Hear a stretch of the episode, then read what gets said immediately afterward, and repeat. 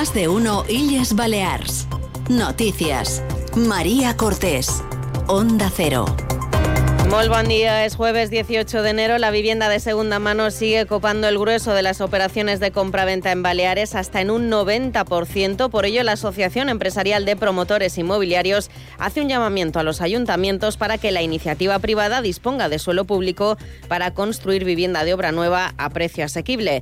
Enseguida hablamos de ello. Antes, previsión del tiempo para una jornada en la que el viento vuelve a ser protagonista, sobre todo en Mallorca y Menorca, donde continúa activada la alerta amarilla por rachas de 70 kilómetros por hora que también afectan al mar con olas de más de 3 metros de altura. Laura Vila, buenos días. Buenos días. Sopla viento moderado a fuerte del suroeste con rachas de 70 kilómetros por hora que en cumbres de la Sierra de Tramontana y en Cabos pueden superar los 100 kilómetros por hora. Además, tenemos aviso amarillo por olas de 3 metros, pero disminuirá por la tarde o por la noche a viento flojo. El cielo está poco nuboso y tenderá por la tarde a intervalos de nubes medias y altas. Y tenemos temperaturas con pocos cambios o en ligero descenso que marcarán máximas de 20 grados en Ibiza y 19 en Palma, en Mahón y en Formentera. Es una información de la Agencia Estatal de Meteorología. En deportes, el Mallorca busca lateral y el principal objetivo es Nacho Vidal, jugador de los Asunas. Se lo contamos en más de uno y Yes Baleas Noticias.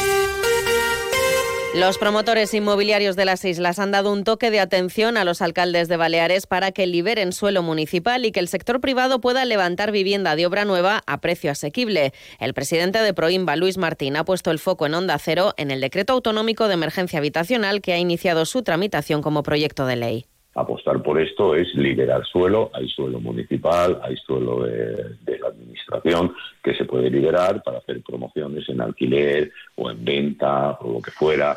Dentro del decreto 6-2003 se han contemplado nuevas modalidades de coliving, de alojamiento dotacional.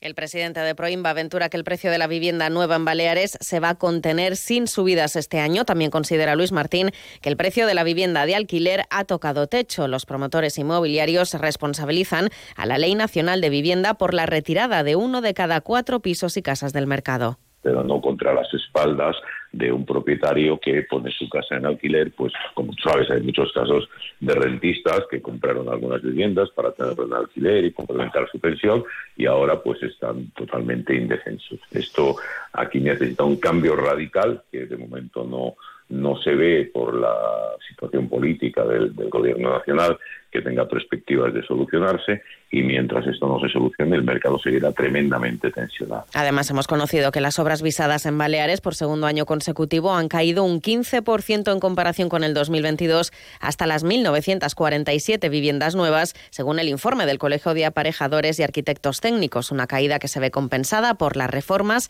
y rehabilitaciones en edificios que han subido un 6%.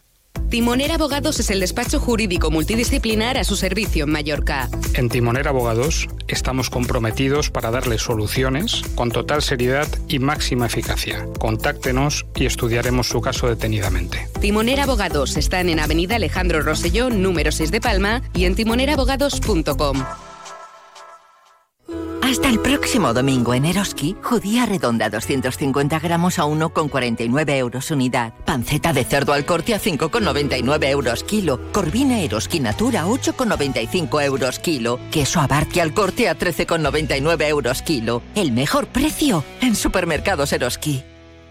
Del 24 al 28 de enero se celebra la Feria Internacional de Turismo FITUR y por ello, un año más, Onda Cero Illes Balears ofrece la más completa cobertura informativa desde IFEMA. FITUR 2024 en Onda Cero. Sigue la actualidad turística de nuestras islas cada día en toda nuestra programación local y regional, en Gente Viajera y en nuestras webs. Te mereces esta radio. Onda Cero, tu radio.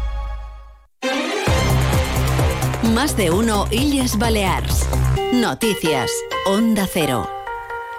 La consellera de Salud, Manuela García, ha restado peso a la admisión a trámite del recurso de inconstitucionalidad contra la supresión del catalán para los sanitarios de la pública, aunque ha trasladado su preocupación ante la posibilidad de que decaigan otras medidas previstas también en ese mismo decreto, como la declaración de plazas de difícil y muy difícil cobertura. Yo creo que es muy importante porque estas medidas están dando resultados y son importantes en la situación en la que nos encontramos. Es decir, eh, sí creo que esta pregunta se le hiciese a los enfermos oncológicos de Ibiza, probablemente le dirían que lo que queremos son oncólogos ¿no? en este momento. Precisamente la consellera de Salud ha anunciado que iniciará negociaciones con los sindicatos para ampliar el complemento de difícil cobertura a más categorías sanitarias en las islas de Menorca, Ibiza y Formentera. Actualmente se consideran de difícil cobertura las plazas de facultativos y enfermería en Menorca y las Pitiusas. Ahora se analizarán las del resto de categorías de ámbito sanitario. El sindicato UGT considera necesario que tengan estas declaraciones todas las categorías laborales del IBE Salud en esas tres islas, así como algunos centros también de Mallorca. En sucesos, la Policía Nacional ha desarticulado una organización criminal internacional asentada en Ibiza que realizaba rituales neochamánicos. Tiene más detalles Manugón desde Onda Ibiza y Formentera. En total son 18 los detenidos en Ibiza, Granada, Madrid, Barcelona y Málaga en una operación dirigida por el Juzgado de Instrucción número 43 de la capital de España y la sección antidroga de la Fiscalía Provincial de Madrid. Los detenidos que formaban parte de una red internacional promocionaban y organizaban encuentros con sustancias psicoactivas prohibidas y peligrosas para la salud. Y en los registros se han intervenido, entre otras sustancias, un kilo de mescalina y 60 de ayahuasca que introducían de forma clandestina tras elaborarlas en Colombia. En tribunales ha sido absuelto el modelo Calum Best del delito de abusos sexuales del que le acusaba una ciudadana británica en la isla de Ibiza. La denunciante acusó al hombre de haberle forzado a tocarle los genitales en un beach club de Sant Antonio de Portmany en abril del año 2022. La Audiencia Provincial de Baleares considera que la prueba de la acusación no ha sido suficiente para enervar el derecho de la presunción de inocencia del denunciado, una estrella televisiva en Reino Unido e hijo del histórico futbolista del Manchester United, George Best. En Palma se mantiene la polémica porque no se ha declarado como festivo el Día de San Sebastián. La Asociación del Comercio de la Pequeña y Mediana Empresa de Mallorca asegura que muchos de sus socios no abrirán el próximo sábado y animan al resto a que cierren sus establecimientos como medida de protesta. Miquel Ángel Salvá es el vicepresidente de Pimen Commerce. Reivindicam que el dia de Sant Sebastià hauria de ser festiu per tots els palmesanos i palmesanes. Aposta abogam a que el petit comerç de Palma tingui tancat amb commemoració de, del patró de Palma. Això és una raó, i la segona raó és que no té cap explicació que el dia anterior la gent pugui anar a torrades de Barrabel i tal i qual, i després sol demà ir a fer feina. Trobam que això no, no hauria de ser así. Y en Calvía el ayuntamiento avanza poco a poco en la resolución de las incidencias provocadas por el ciberataque sufrido este pasado fin de semana. Fuentes del consistorio reconocen que se trata de temas técnicos muy complejos. La situación de este miércoles es prácticamente la misma que el primer día y todavía hay empleados del ayuntamiento que tienen que teletrabajar a raíz de ese ciberataque. En Onda Cero hemos querido consultar a varios expertos en protección de datos. La mayoría coinciden en que las instituciones públicas aún deben invertir mucho en prevención y seguridad ante los delincuentes informáticos. La abogada especialista de la empresa agenciadatos.com, Cristina Rodríguez, ha admitido en Onda Cero que el Ayuntamiento de Calvía ha sido atacado por sus bajos niveles de protección. Al final puede ser un, un ayuntamiento muy pequeño, una administración muy pequeña y tener instaurados bien los protocolos porque ya tienen uh, a especialistas externos que se lo están llevando y lo están lo tienen bien implantado y luego grandes ayuntamientos como puede ser a día de hoy el de Calvia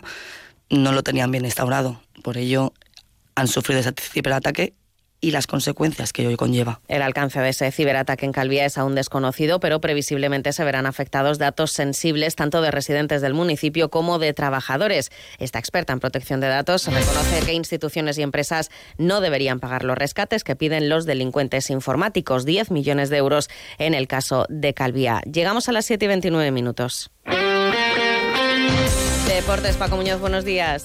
Buenos días. El Real Mallorca busca lateral en el mercado después de conocer que finalmente Pablo Mafeo estará tres meses de baja después de pasar por el quirófano. El principal candidato para los responsables del club es el futbolista de Osasuna de Pamplona, Nacho Vidal. Por otra parte, el Real Mallorca cuenta con Sergi Darder a pesar del interés del Girona. Por último, destacar que se presentó en la jornada de ayer la décimo Iron Motar que tendrá lugar el próximo sábado dentro del marco de las fiestas de San Sebastián. Aquí la información de las islas. Continúen en compañía de más de uno en Onda Cero con Carlos Alsina. Pasen un feliz jueves.